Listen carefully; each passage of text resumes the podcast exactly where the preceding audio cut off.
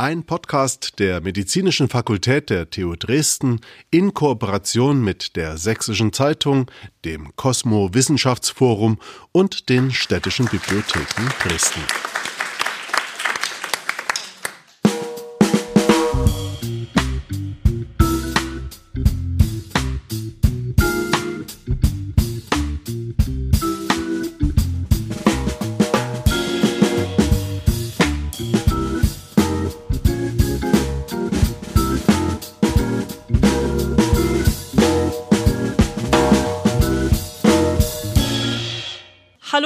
Herzlich willkommen auch nochmal von meiner Seite.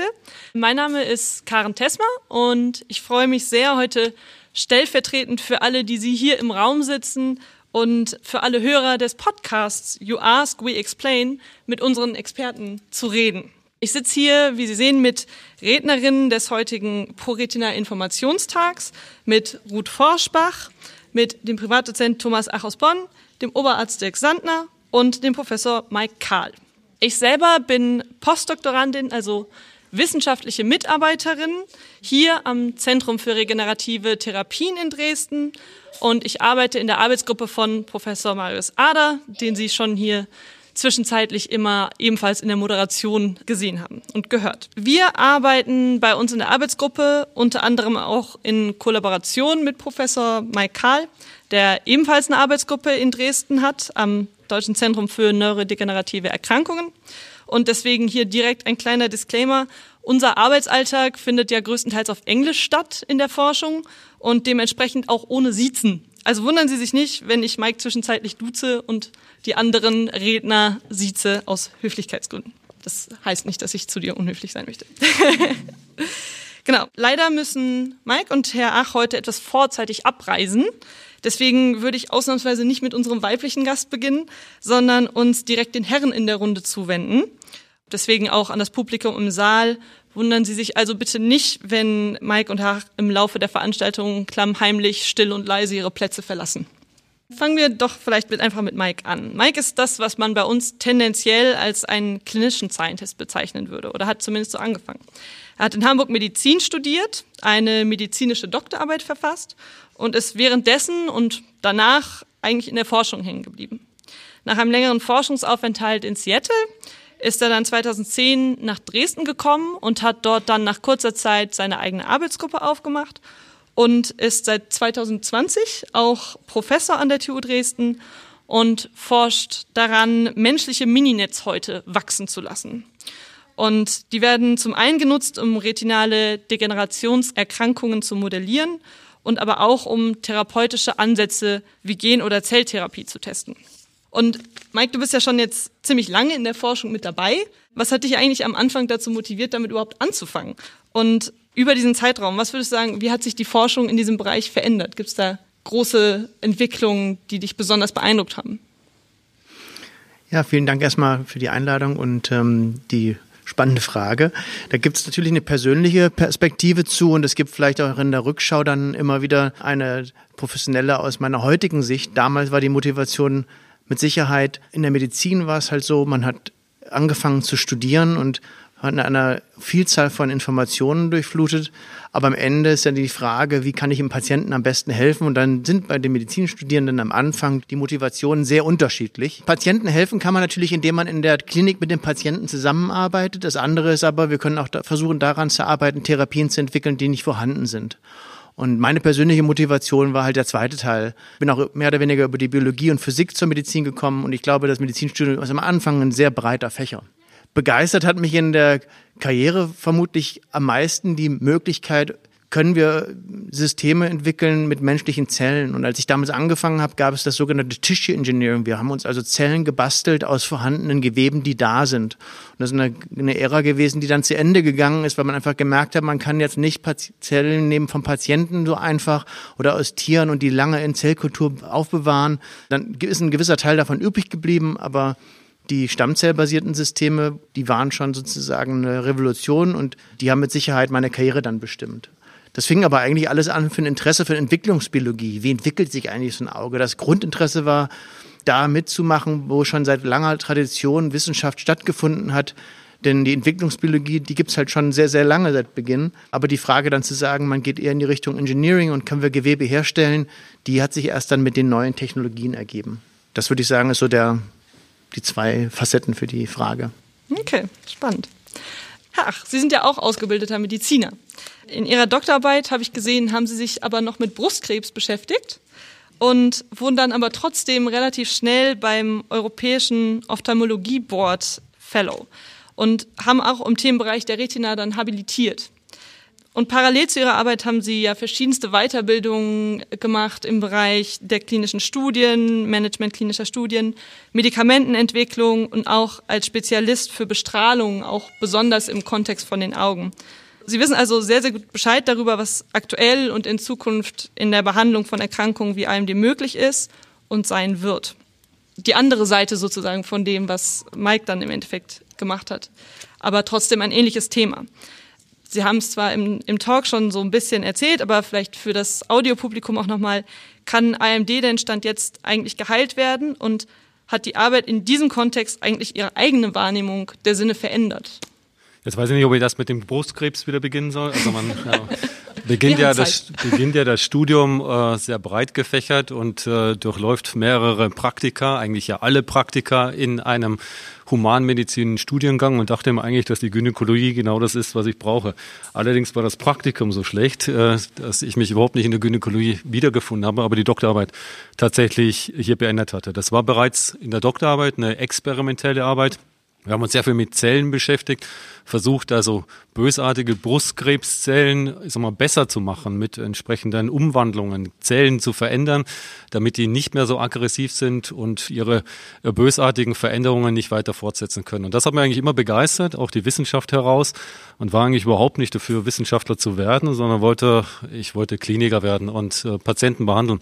Und da gab es ein unheimlich tolles Augenpraktikum und das hat mich eigentlich von dem ersten Moment an total äh, begeistert, weil sie mit wahnsinnig innovativen Techniken in der Augenheilkunde. Denken Sie nochmal an die OCT-Untersuchung, die ich Ihnen heute gezeigt hatte, mit äh, einer wahnsinnigen Präzision Ihre Netzhaut darstellen können. Und von dem Moment, noch nicht ganz, wusste ich, dass ich Augenarzt werden wollte, sondern habe tatsächlich im Praktikum eine Augen-OP gesehen, wie das abläuft und mit welcher Mikrochirurgie Sie am Auge operieren können. Und das wusste ich. Ich habe meine Eltern angerufen und wusste an diesem Abend, ich werde Augenarzt und das hat mich nicht mehr losgelassen.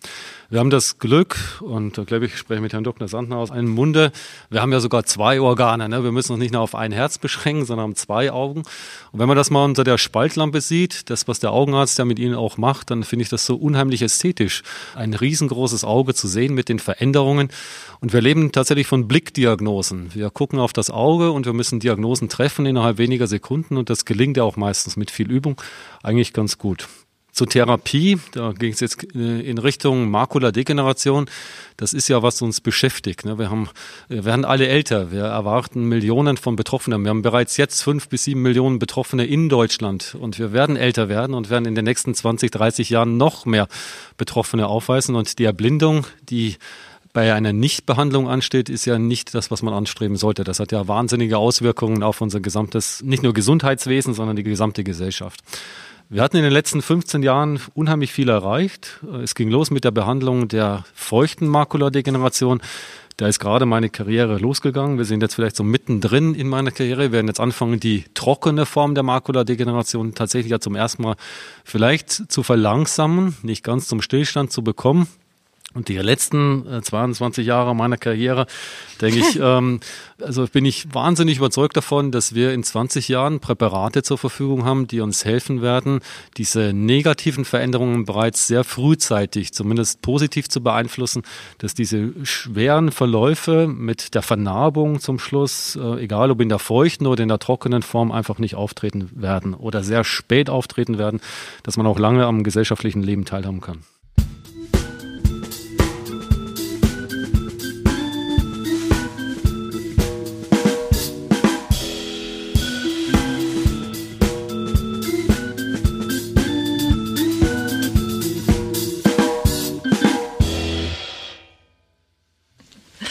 Ja, danke für die Meinung dazu.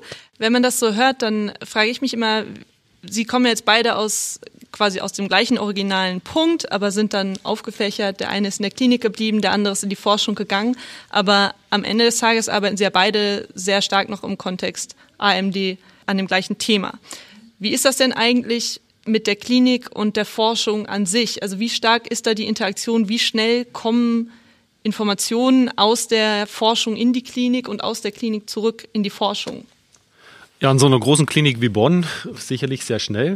Es ist ja ein sehr wissenschaftsstarker Standort, auch die Klinik äh, dementsprechend ausgerichtet, so dass Ideen, die sagen wir, in der Basiswissenschaft, in der Grundlagenwissenschaft entstehen, auch sehr schnell über Projekte, äh, Förderprojekte, sagen wir, in die Realität umgesetzt werden können. Man muss aber verstehen, das haben Sie hoffentlich ja heute auch mitbekommen, dass solche Projekte, dass die Ideen dazu, die Entwicklungen dazu Zeit in Anspruch nehmen. Sie brauchen nicht nur die Idee, sie brauchen auch das Geld dazu. Das muss Ihnen irgendjemand geben. Sie brauchen Personal, äh, das das mitarbeitet und plötzlich sind aus Ideen Jahre, die ins Land ziehen. Aus denen hoffentlich dann weitere Ideen, Produkte entstehen, Patente entstehen, aus denen Sie Firmen gründen können oder das auch in, sag mal, in die Kommerzialisierung da weiter vorantreiben können. Und äh, hat ja heute auch schon mal diese Patente angesprochen, ne? 20 Jahre, wenn Sie da heute denken, das ist zwar ein langer Zeitraum, aber bis Sie da anfangen von der Idee, die Sie patentieren, da haben Sie gerade 20 Jahre Zeit, damit auch vielleicht ein bisschen Geld zu machen. Da geht die Zeit relativ rasch ins Land. Und gerade bei Erkrankungen, die auch, ich sag mal, nicht sich von heute auf morgen verändern. Diese Verbindung zwischen der Grundlagenwissenschaft und der Klinik ist ein unheimlich wichtiger Punkt der sicherlich in Deutschland zentral an den Universitäten stattfinden wird, auch in Zukunft äh, stattfinden wird. Und diese Strukturen gilt es zu unterstützen, äh, auch so attraktiv zu machen, dass Leute in diesen Strukturen auch bleiben möchten und nicht rausgehen und sag mal, kein Interesse mehr an der Wissenschaft haben. Denn ohne die Wissenschaft und ohne die Weiterentwicklung wird es nichts geben. Man wird ihnen alles verkaufen können, solange es nicht vernünftige Präparate oder Therapien gibt für verschiedene Erkrankungen. Hm. Ja, das stimmt auf jeden Fall. Da sprechen Sie auch einen weiteren Punkt an, so das, so ein bisschen dieses nomadische Verhalten, was auch manchmal gebraucht wird, aber was natürlich positive und negative Aspekte vielleicht mit sich bringen kann von Leuten, die in der Forschung arbeiten. Und ich denke mal, auch ein Stück weit bei den Klinikern ist das vielleicht auch der Fall. Sie haben ja auch häufig mehrere Stationen, die sie durchlaufen und verschiedene Orte, die sie sehen. Wie ist das denn zum Beispiel bei dir jetzt gewesen? Also würdest du sagen, retrospektiv diese Bewegungen, die du in deiner Karriere hattest, wie stark sind die positiv oder negativ zu werten und gibt es da Sachen, die du vielleicht auch aus deinem Aufenthalt in Seattle mitgenommen hast oder mitnehmen würdest, die man vielleicht hier noch etablieren sollte oder Impulse, die, die irgendwie hilfreich wären? Ja, zu dem Thema könnte ich jetzt lossprudeln. Eine fokussierte Antwort ist da zum Teil gar nicht so einfach, aber erstmal zu meiner Karriere. Ich würde sagen, ich saß immer auf der Mauer. Auf der rechten Seite konnte ich in die Klinik fallen und die linke Seite in die Grundlagenforschung. Und das sage ich jetzt ein bisschen übertrieben, weil die Mauer halt sehr schmal war.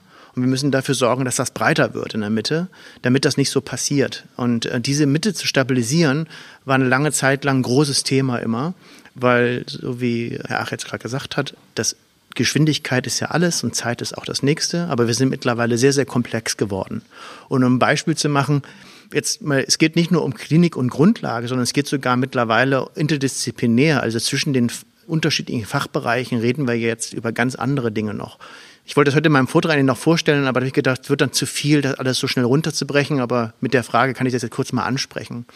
Also wenn wir zum Beispiel ein Konsortium entwickeln, in dem wir beide auch gemeinsam zusammen interagieren, wo es aber darum geht, sogar noch größer zu denken, weil am Ende sind die Expertisen, die gebraucht werden, unglaublich vielfältig. Und das heißt, ist, ich betrachte das mittlerweile, wir müssen besser darin werden, Megaprojekte zu haben. Und Megaprojekte klingt jetzt erstmal so riesig, nach dem Motto, ja, wir wollen jetzt sonst irgendwas machen. Aber der Punkt ist, wenn ich einen Physiker brauche, einen Bioinformatiker brauche, einen Chemiker brauche und so weiter und so fort, dann kann ich nicht versuchen, mir immer diese Expertise anzueignen und zu glauben, ich kann das alles alleine lösen. Das war in der Vergangenheit öfters mal der Fall, aber mittlerweile sind die Themenfelder viel, viel größer und wir müssen da mehr interagieren. Und da sind auch noch neue Formen, wie wir das tun können, jetzt in Entwicklung. Ich würde unser Konsortium, was wir zum Beispiel haben, eher als Testfeld bezeichnen. Wir sind am Anfang zu lernen, wie können wir da noch viel besser werden.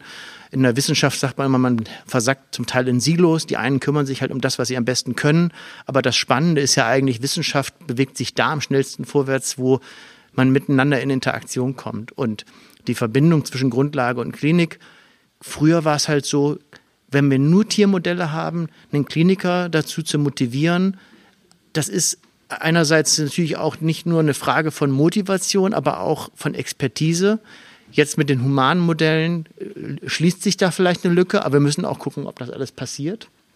Und wenn es dann darum noch geht, neben dem Wissenserkennen, also wir können jetzt rausfinden, wie das auch so ist, braucht man am Ende ja auch eine Industrie, die das umsetzt. Und die sitzt sozusagen jetzt nicht an einem Universitätsklinikum. Ähm, entweder muss das dann aus uns selber rauskommen. Da sind noch viele Punkte, wo Zeit eingespart werden könnte, wo wir gerade drüber gesprochen haben. Das war das, was er auch sagte. Und da sind wir jetzt, glaube ich, gut dabei. Aber da sind halt auch in den unterschiedlichen Feldern, weil es interdisziplinär heißt, unterschiedliche Bedürfnisse. Die Kulturen der Wissenschaft sind sehr unterschiedlich. Und das kostet alles Zeit, dann auch zu lernen, miteinander zu reden. Weil wenn ich mit einem Bioinformatiker rede, der wird mir von Dingen erzählen, habe ich keine Ahnung von und umgekehrt auch nicht. Und dieses linke Auge blind, rechte Auge blind, wie wir das bezeichnen, das braucht Zeit und Räume, wo wir miteinander interagieren können. Und die müssen dann geschaffen werden, dass das auch längerfristig dann substanziell ist, nachhaltig. Wenn all diese Menschen erwähnt werden, die da eine Rolle spielen, an wie wichtig ist denn in deinem Fall und wie wichtig ist bei, bei Ihrem Fall ach, dann die Interaktion mit dem Patienten in dem Kontext der Forschung eigentlich? Der, der, der, nicht der, der Kontext, sondern das Gespräch mit dem Patienten ist äh, an so einer großen Universitätsklinik immer extrem wichtig, weil wir Sie als Betroffene natürlich auch brauchen, um Studien auch durchzuführen. Also sind das ja meistens hier Studien, die bereits in den klinischen Phasen sind. Äh, solche ähm, Zulassungen äh, durchlaufen mehrere, mehrere Phasen, bis letztendlich Präparate auch eine Zulassung erfahren. Und dafür sind immer wieder auch Freiwillige natürlich gesucht. Und die bekommen sie ja nur, indem sie im Gespräch mit dem Patienten das auch anbieten, entsprechende Strukturen auch vorhalten, Studienambulanzen vorhalten, die ihnen das ermöglichen, dass Patienten hier auch tatsächlich ich sag mal, Zugang bereits zu Medikamenten bekommen, die es eben noch nicht auf dem Markt gibt. Also ohne Patient wird es keine Studien geben, ohne Studien gibt es keinen Patienten. Ja. In diesem Sinne vielleicht auch vielen Dank nochmal an Sie alle, dass Sie heute hergekommen sind, um sich über diese ganzen Dinge zu informieren und um das Interesse zu zeigen. Es geht dann ja auch immer in beide Richtungen, die Interaktion. Also schön, dass Sie alle da sind. Vielleicht kann man auch noch eine Lanze für die Studienambulanzen und auch die Studientätigkeiten treffen. Ähm, sie werden vermutlich in keiner anderen äh, Begebenheit besser betreut als tatsächlich einer Studie. Ähm, sie werden so viele Besuche an den Kliniken durchlaufen, normalerweise ja kostenlos oder vielleicht sogar noch mit ein bisschen äh, Zugewinn für Sie, also finanzielle Entschädigung. Aber Sie werden so genau kontrolliert, haben Zugang zu den neuesten Produkten, die es hoffentlich dann auch auf dem Markt geben wird und die sich positiv in den Studien zeigen. Also ich kann nur nur werben dafür, auch wenn es Möglichkeiten gibt und Sie da angesprochen werden, sich das tatsächlich auch anzuhören. Ja.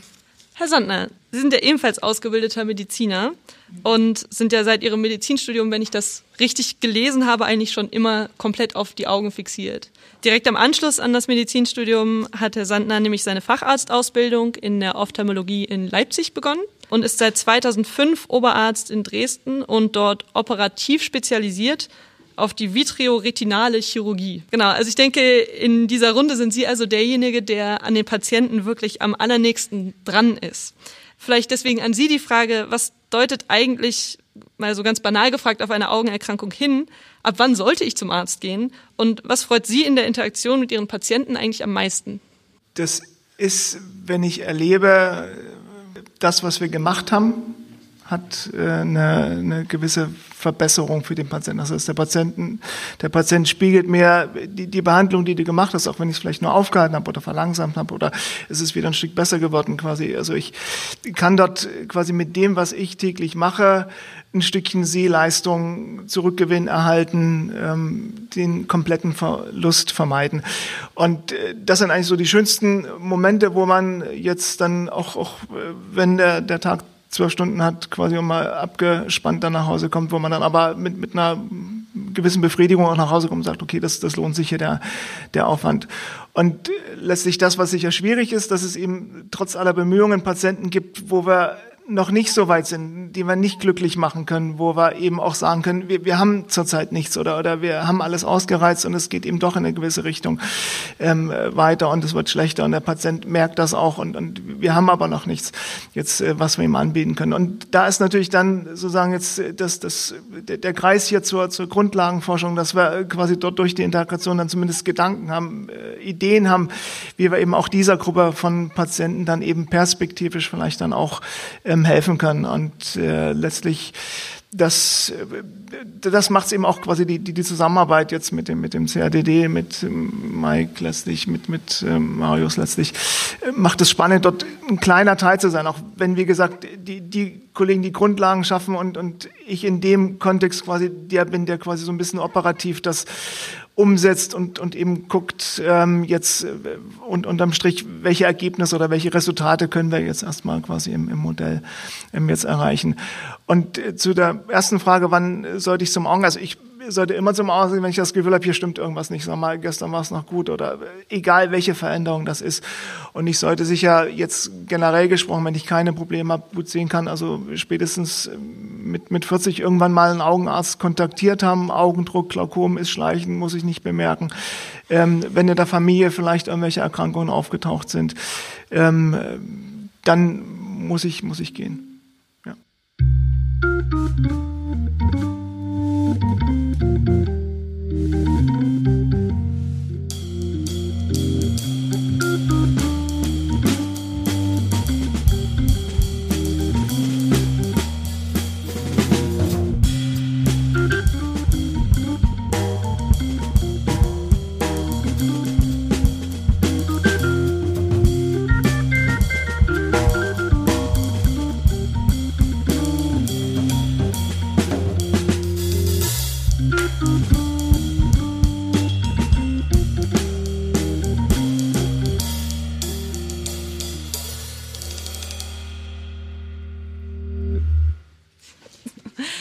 Es sehr schön, dass wir trotz Bezug auf Augen und auf Sicht und Blicke diesen schönen anderen Sinneseindruck hier dabei haben und auch was für die Ohren geboten bekommen.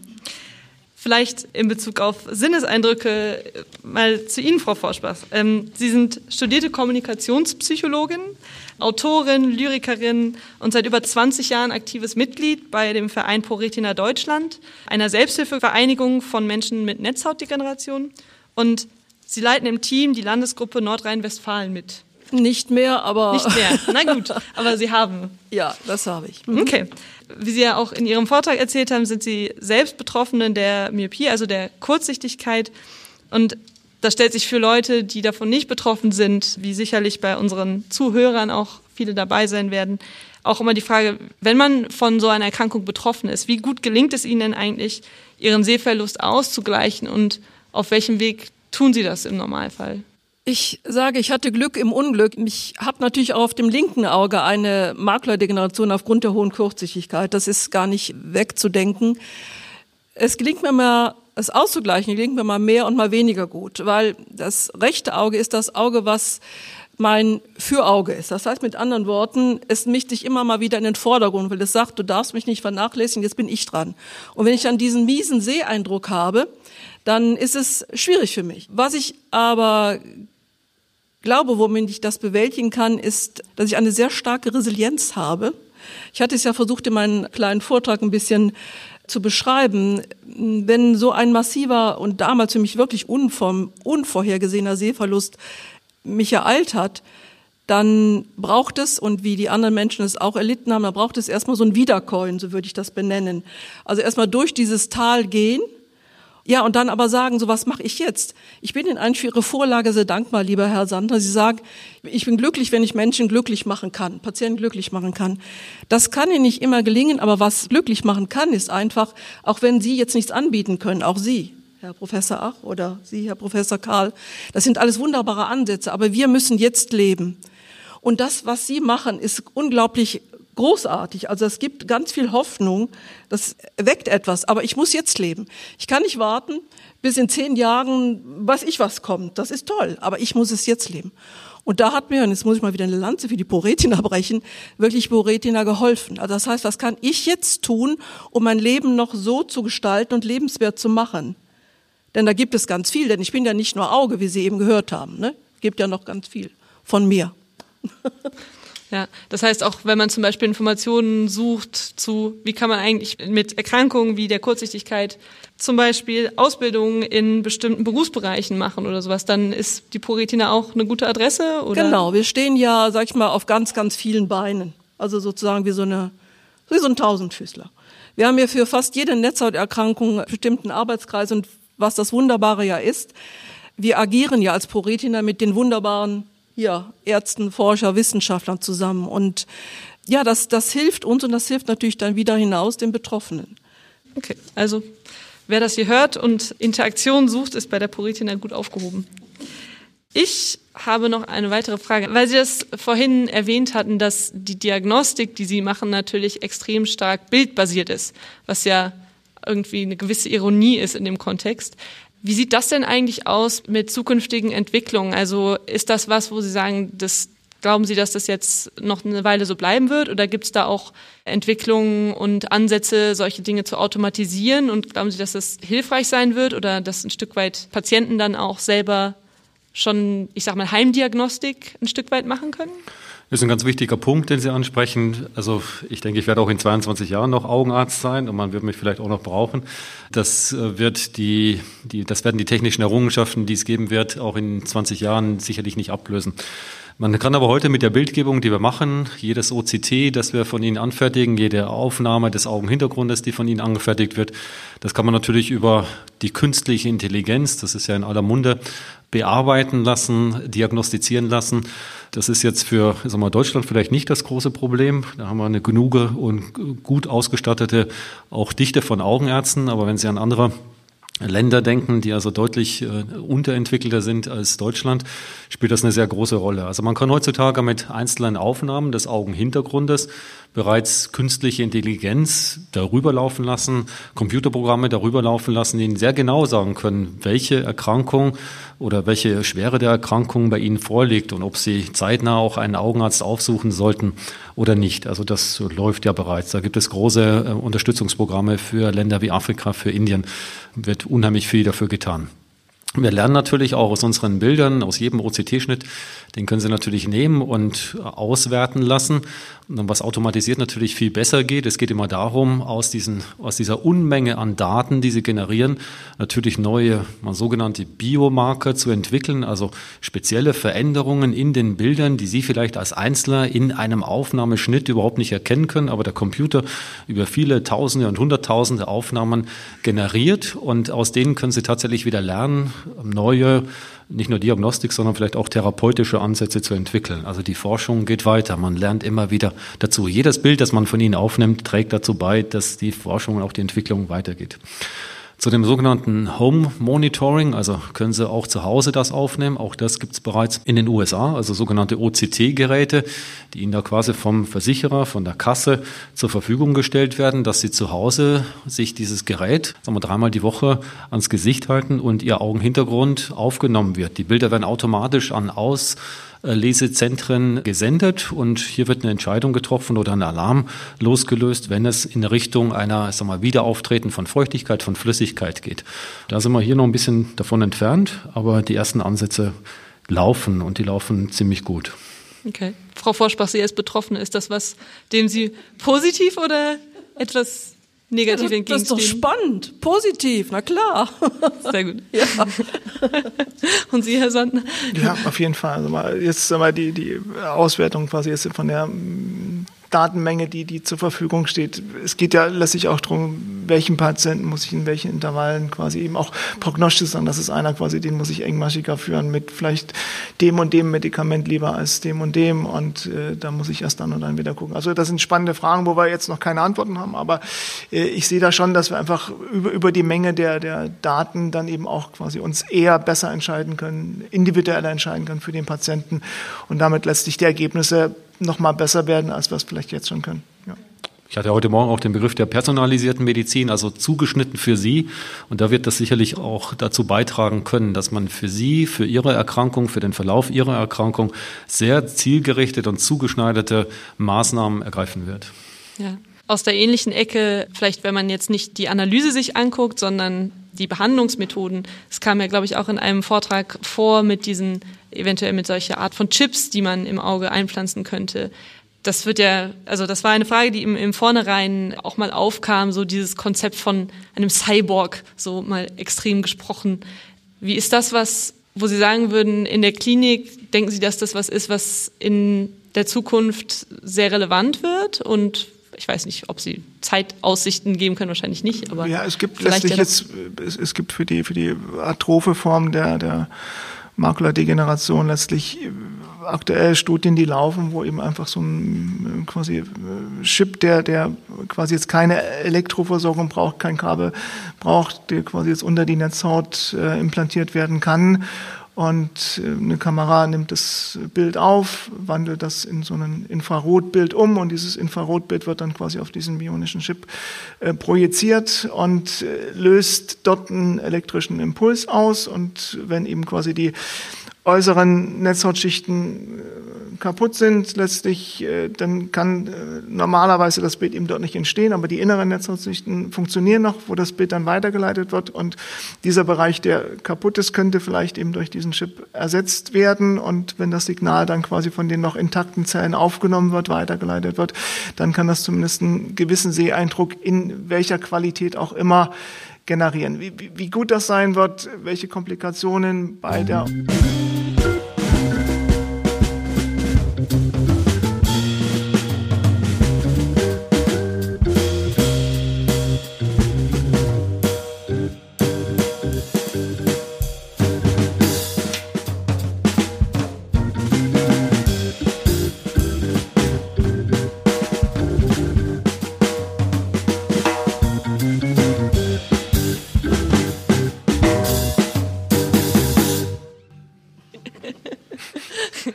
mich gefragt, wann das das erste Mal passiert.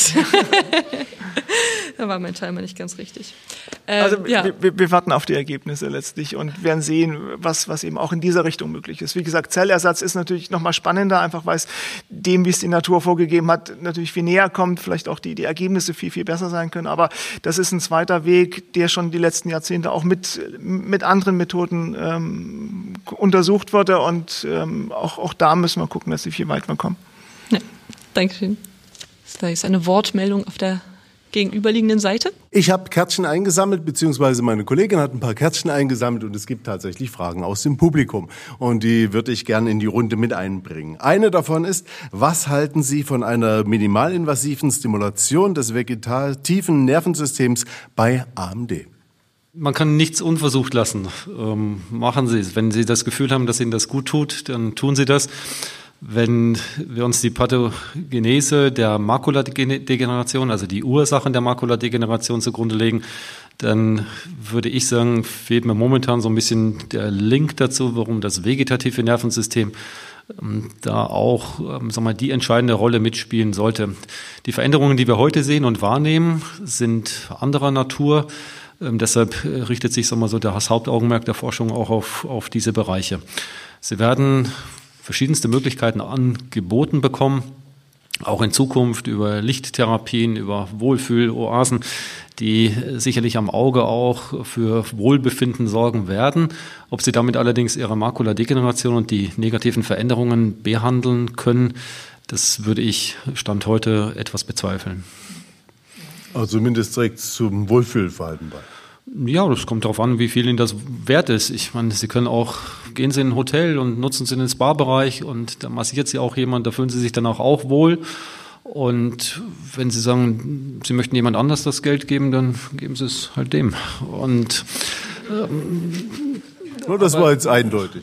Ja, naja, solange nichts vorhanden ist. Ne? Also wenn uns heute, ich sage nochmal, wenn wir heute Produkt A hätten, was ihre Makuladegeneration stoppt und heilt, werden viele dieser anderen äh, Therapien plötzlich komplett verschwinden, weil es keinen Absatz mehr dazu gibt. Aber wenn ich nichts habe, kann ich auch alles anbieten. Und ähm, sobald sie sich besser fühlen und wohler fühlen, und das ist ja erstmal komplett vorbei an der Schulmedizin, an jeglicher evidenzbasierten Medizin, da kann ich alles anbieten. Und ich werde immer jemand finden, der sich bereitwillig auf meine Internetseite stellt und sagt, ich habe mich bei Herrn auch total gut gefühlt. Und ob es was bringt oder nicht, naja, das, das, ist, das ist letztlich der Punkt, dass es quasi keine wirklichen Daten gibt, die jetzt sagen wir, Effektivität beweisen können. Und damit ist man irgendwo in dem Bereich, wo man auch glauben muss oder eben das probieren muss, die, die Möglichkeiten haben muss, das Ganze umzusetzen. Also ich, ich sehe das als, als Kliniker ein bisschen kritischer, aber ich würde jetzt nicht sagen, wenn ich sage, ich, ich möchte es machen und ich fühle mich wohl dabei, dann ja. Also vielleicht nochmal positiv auch in diese Richtung zu sprechen. Also Makuladegeneration, es gibt die Veränderungen, die man sieht, diese Fettablagerungen, das ist alles ziemlich nah auch an gefäßversorgenden Strukturen. Da kann man sich natürlich schon vorstellen, wenn Sie jetzt anfangen mit Therapie, die Durchblutung zum Beispiel zu verbessern, ob nicht doch auch Bereiche, die vorher vielleicht nicht ganz so gut durchblutet waren, vielleicht wieder etwas besser durchblutet sind. Aber eigentlich müssen Sie ja an den Ursachen ansetzen, die zur schlechten Durchblutung in der äußeren Netzhaut geführt haben. Da müssen Sie dran arbeiten. Das heißt, Sie werden mit vielleicht Verbesserung auch ihres Nervensystems, vegetativen Nervensystems, durch blutungsfördernden Maßnahmen sicherlich kurzfristig schon auch Erfolg haben. Aber die, die Zellen und das Gewebe, das bereits geschädigt ist, das wird dadurch nicht wieder zur Jugendlichkeit äh, zurückkehren, sondern sie werden kurzzeitige Verbesserungen verspüren. Die Erkrankung wird vermutlich aber trotzdem weiter vorangehen. Eine weitere Frage, die wir bekommen haben, ist die AMD-Entzündungen sollen auch an der Entstehung eine Rolle spielen. Kann man das im Labor Blut nachweisen? Geografische Atrophie, wann ist eine fortgeschrittene AMD? Wann ist es eine fortgeschrittene AMD? Nur die fortgeschrittene AMD ist, also das Endstadium der AMD, sind letztendlich die geografische Atrophie, die trockene Makuladegeneration oder auf der anderen Seite die feuchte Makuladegeneration, ähm, exudativ neovaskulär, auch in der Medizin genannt. Die Entzündungsreaktionen, die spielen natürlich eine große Rolle. Also Komplement ähm, ist ja eines der Hauptfaktoren. Sie können also bei Patienten mit Makuladegeneration ja auch erhöhte Komplementfaktoren in ihrem gesamten Kreislauf nachweisen. Und es gab ja auch Versuche dazu mit entsprechender systemischer Therapie. Also stellen Sie sich vor, Sie nehmen nur noch Tabletten ein, die Ihr Komplementsystem unterdrücken. Das reicht aber nicht aus, um zumindest dann auch die Veränderungen am Auge sagen wir, signifikant mit zu beeinflussen. Sie brauchen das Medikament an dem, an dem Ort, an dem diese massiven Veränderungen auftreten. Und da ist die Spritztherapie in das Auge natürlich sehr willkommen. Also Entzündung spielt eine große Rolle. Die Entzündungen aber auch wieder sicherlich eine Folge der grundlegenden Veränderungen. Gewebe verändert sich, Zellen verändern sich, es werden Botenstoffe ausgeschickt, ausgesandt, die letztendlich zu entzündlichen Prozessen führen. Und das ist also eine, ich würde es eher als eine Folge der Grunderkrankung sehen. Und gegen diese Folgen kämpfen momentan mit diesen Medikamenten und haben ganz gute Erfahrungen. Aber sie haben auch gelernt heute, wir können die Erkrankung nicht stoppen. Wir können sie auch nicht zurückdrehen. Und das ist sicherlich ein Grund dafür. Wir müssen eigentlich an der Ursache weiter suchen und arbeiten. Im linken Augenwinkel verfolge ich immer die Band, die schon wieder ein bisschen rumzuckt, aber ich hoffe, dass ich noch zwei Fragen durchkriege. Kann ein Kantaraktglaukom nach einem Hirninfarkt entstehen und was ist die beste Therapie? Also äh, lässt sich das Glaukom nach einem Hirninfarkt auftritt? Nein, aber der Hirninfarkt kann quasi jetzt eine ähm, Sehverschlechterung hervorrufen, quasi jetzt mit Ausfällen, die denen ähnlich sind, wie sie beim Glaukom auftreten. Es gibt quasi Durchblutungsstörungen jetzt am Sehnerven, die letztlich auch Ausfälle machen können, letztlich wo der Sehnerv sich dann auch verändert. Und die beste Therapie wie gesagt, ich hatte ja einige Punkte jetzt angesprochen. Wir müssen für jeden Patienten individuell entscheiden, in welchen, der, der Augendruck ist das, das einzige oder, oder der, der Hauptfaktor, den wir regulieren können. Auch wenn, wie gesagt, bei manchen Patienten die, die Augendruckwerte scheinbar nicht das, das alleinige sind, warum das entsteht.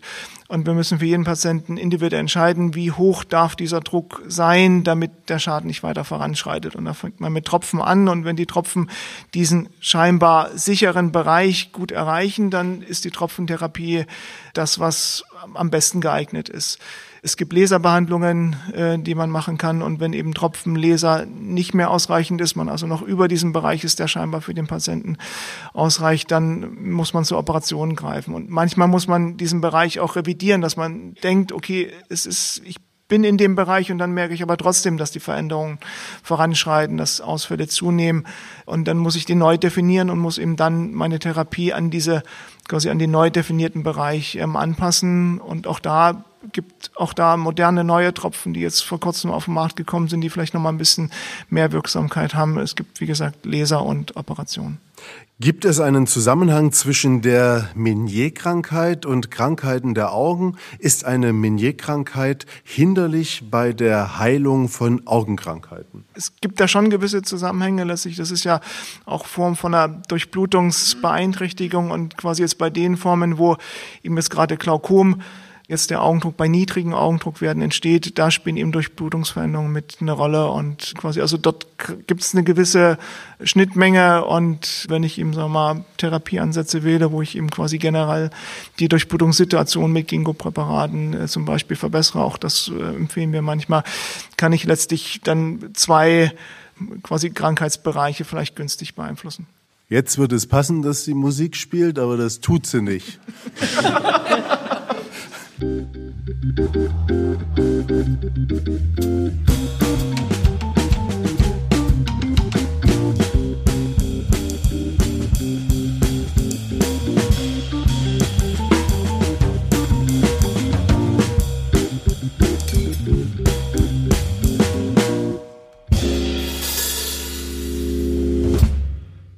bin immer noch ein bisschen fasziniert von den Einflüssen, die die Umwelt tatsächlich hat und das, die Interaktion mit der Umwelt für die Kurzsichtigkeit. Und dass es eben natürlich davon abhängt, ob man viel auch ab und zu mal in die Ferne schaut oder ob man viel immer nur auf die kurze Distanz schaut und von dem draußen Licht sozusagen. Wie ist denn das eigentlich? Ist das ausschließlich für die Kurzsichtigkeit ein Faktor oder gibt es auch andere Augenerkrankungen, wo das irgendwie eine besonders wichtige Rolle spielt?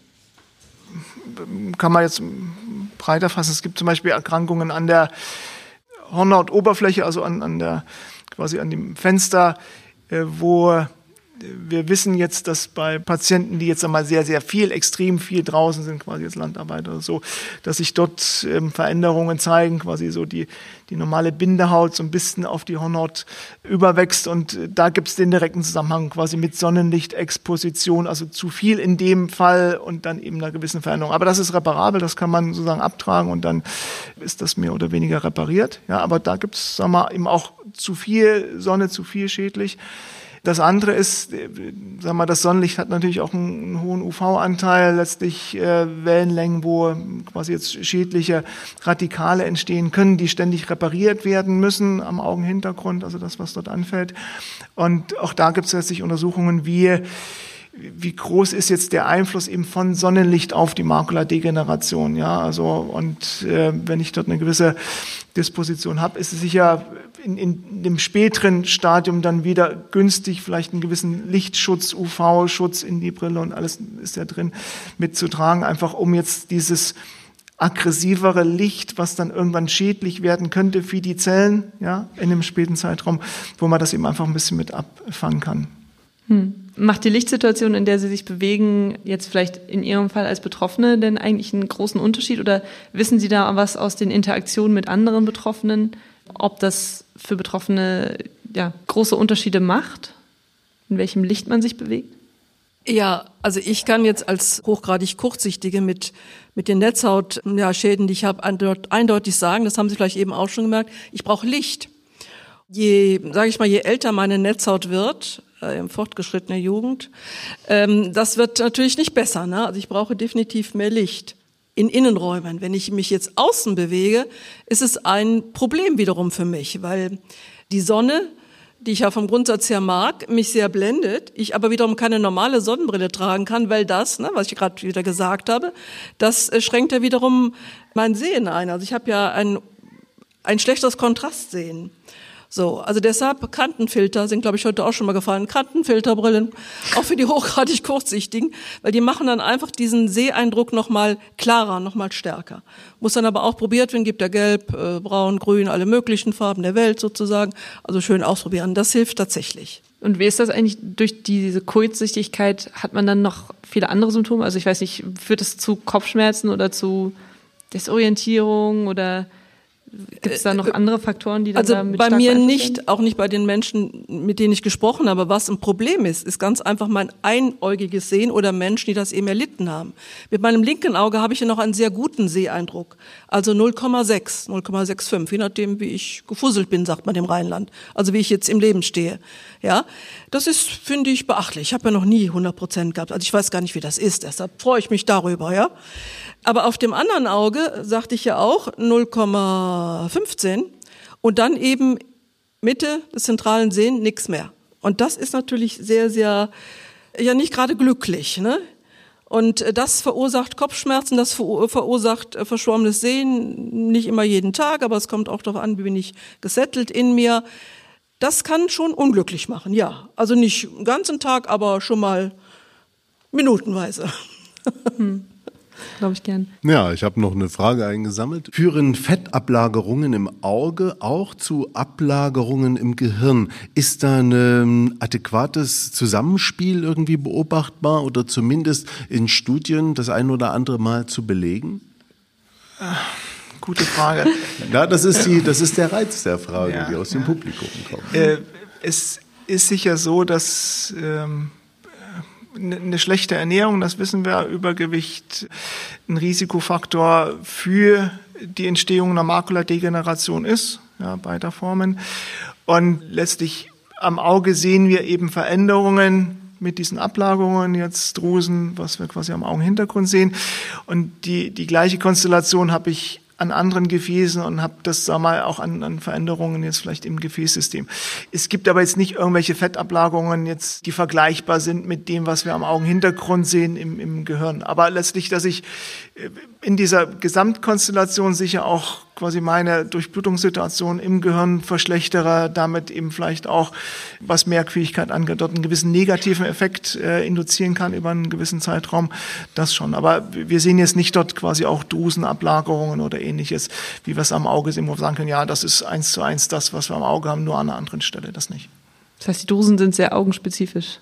Ja, mehr, mehr oder weniger, weil das eben einfach dort im retinalen Pigmentepithel, sagen wir, Abbauprodukte auch quasi aus dem Sehzyklus, also es sind so relativ spezifische Dinge, die dort eben quasi nur am Auge sich abspielen. Eine weitere Frage, die uns erreicht hat. Wenn man an Studien teilnehmen möchte, wohin sollte man sich da wenden? Gibt es eine Zentrale, wo man sich hinwenden kann? Wird man da gezielt angesprochen? Sucht einen da jemand aus nach einem Zufallsprinzip? Oder wie funktioniert das für die Patienten genau an dieser Stelle teilnehmen zu können? Ja, letztlich, also äh, es ist sicher immer regional unterschiedlich. Äh, für, für Dresden, für unsere Augen, die kann ich sagen, dass wir jetzt eine, eine Homepage haben, wo wir jetzt eben auch Projekte, wo wir vielleicht Patienten suchen, eben dort dann auch äh, veröffentlichen würden. Wenn ich jetzt nicht genau weiß, ist eine Anfrage über das Sekretariat, ich habe die und die Erkrankung, läuft an Ihrem Zentrum gerade eine Studie in der Richtung. Also das ist eine Möglichkeit. Wir selber äh, gucken natürlich, wenn wir Projekte oder an Projekten teilnehmen, jetzt bei unseren Patienten, die täglich ähm, sich vorstellen, welcher Patient könnte in Frage kommen und würden sie dann direkt ansprechen. Also das wäre sozusagen der umgekehrte Weg. Sicher, wer das Internet nutzt, letztlich kann gucken, welche Studien sicher auch über ProRetina, dort wird sicher, ähm, wir werden auch jetzt ähm, aktuell laufende Studien dort äh, veröffentlicht werden. Und dann gucke ich, nicht jede Klinik nimmt an jeder Studie teil. Dann gibt es immer so fünf, sechs Zentren und dann muss man gucken, welches wäre denn das nächste Zentrum jetzt für diese Art der Erkrankung, wo ich vielleicht in Frage kommen würde. Und dann würde ich quasi die Klinik, wo das Zentrum ist, äh, dort anschreiben und würde fragen, wie sieht das aus? Bis wann wird eingeschlossen, wie sind die Kriterien, kann ich mich mal vorstellen. Und äh, meistens gibt es an den Kliniken, wie gesagt, eine Studienambulanz. Bin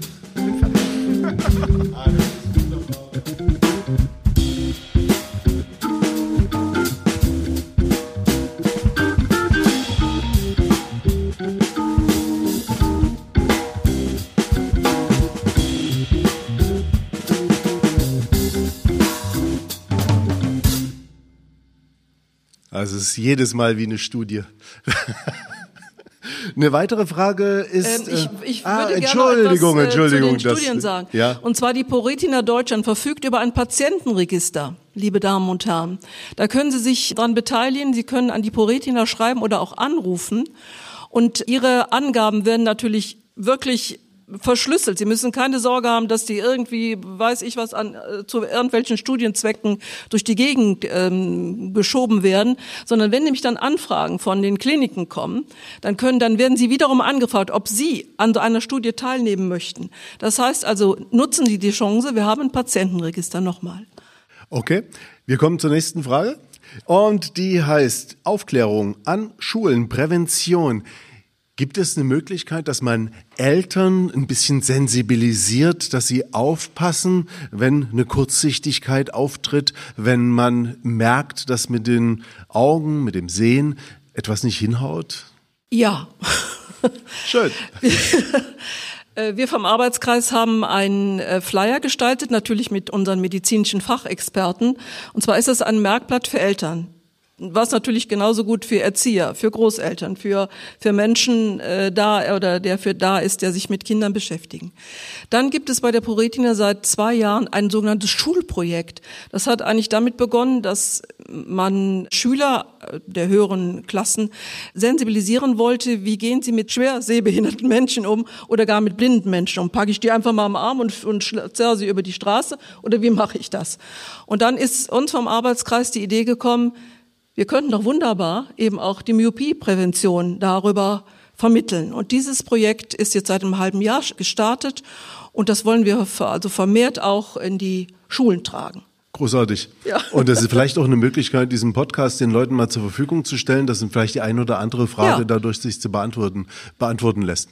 Letzte Frage, die, ah, ich habe noch eine private Frage. Also, also eine Frage jetzt, das ist die letzte aus dem Publikum. Und das ist Sonnenbrillen. Ab welchem Alter sind die sinnvoll? Gibt es da eine Faustregel? Gibt es da Erfahrungswerte?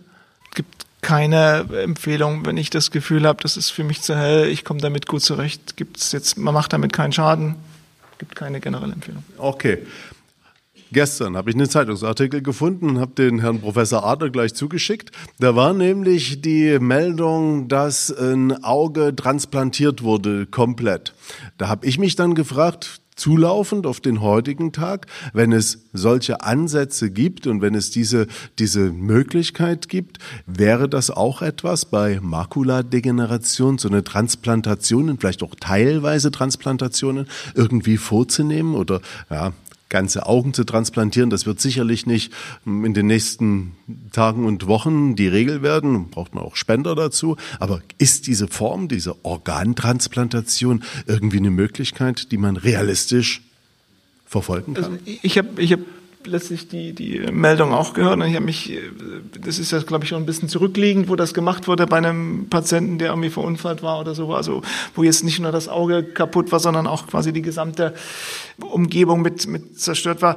Und bisher war ich eigentlich davon ausgegangen, dass das quasi jetzt als funktionelles Konzept nicht funktioniert, weil man sich ja vorstellen muss, quasi das Auge nimmt die Information auf und das Kabel leitet dann die Information weiter zum Gehirn. Und wenn ich das Auge äh, komplett ersetze, ja, dann gehe ich auch davon aus, dass das Kabel ja irgendwo dann unterbrochen oder, oder gekappt werden muss. Und dann muss ich quasi das, das Kabel vom, vom transplantierten Auge ja mit dem Kabel vom ähm, jetzt äh, vom Gehirn, vom, vom, vom Gehirn ähm, zusammennähen und und diese Informationsbarriere, die dort an dieser Schnittstelle entsteht, die war für mich bisher ein No-Go, dass dort irgendwo Information weitergegeben werden kann. Jetzt ist sich die Frage, kann sich das Ganze regenerieren? Glaube ich eher nicht.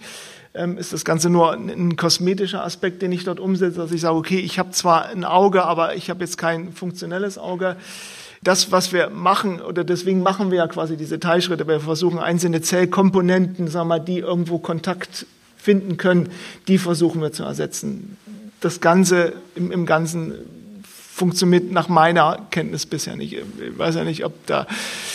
Okay, also keine funktionelle Transplantation, sondern rein aus ästhetisch Gesichtspunkten also es, gemacht. Es müssten, die, die ganzen Nervenfasern müssten quasi von dem transplantierten Auge ja, wieder in Richtung Gehirn wachsen und das müssten ist dort nicht quasi groß alles, ne? Das ist mir schon klar. Okidoki. Vielen, vielen Dank. Das waren die Fragen aus dem Publikum. Wir können sicher noch, noch kurz fortführen in der Runde. Vielen herzlichen Dank.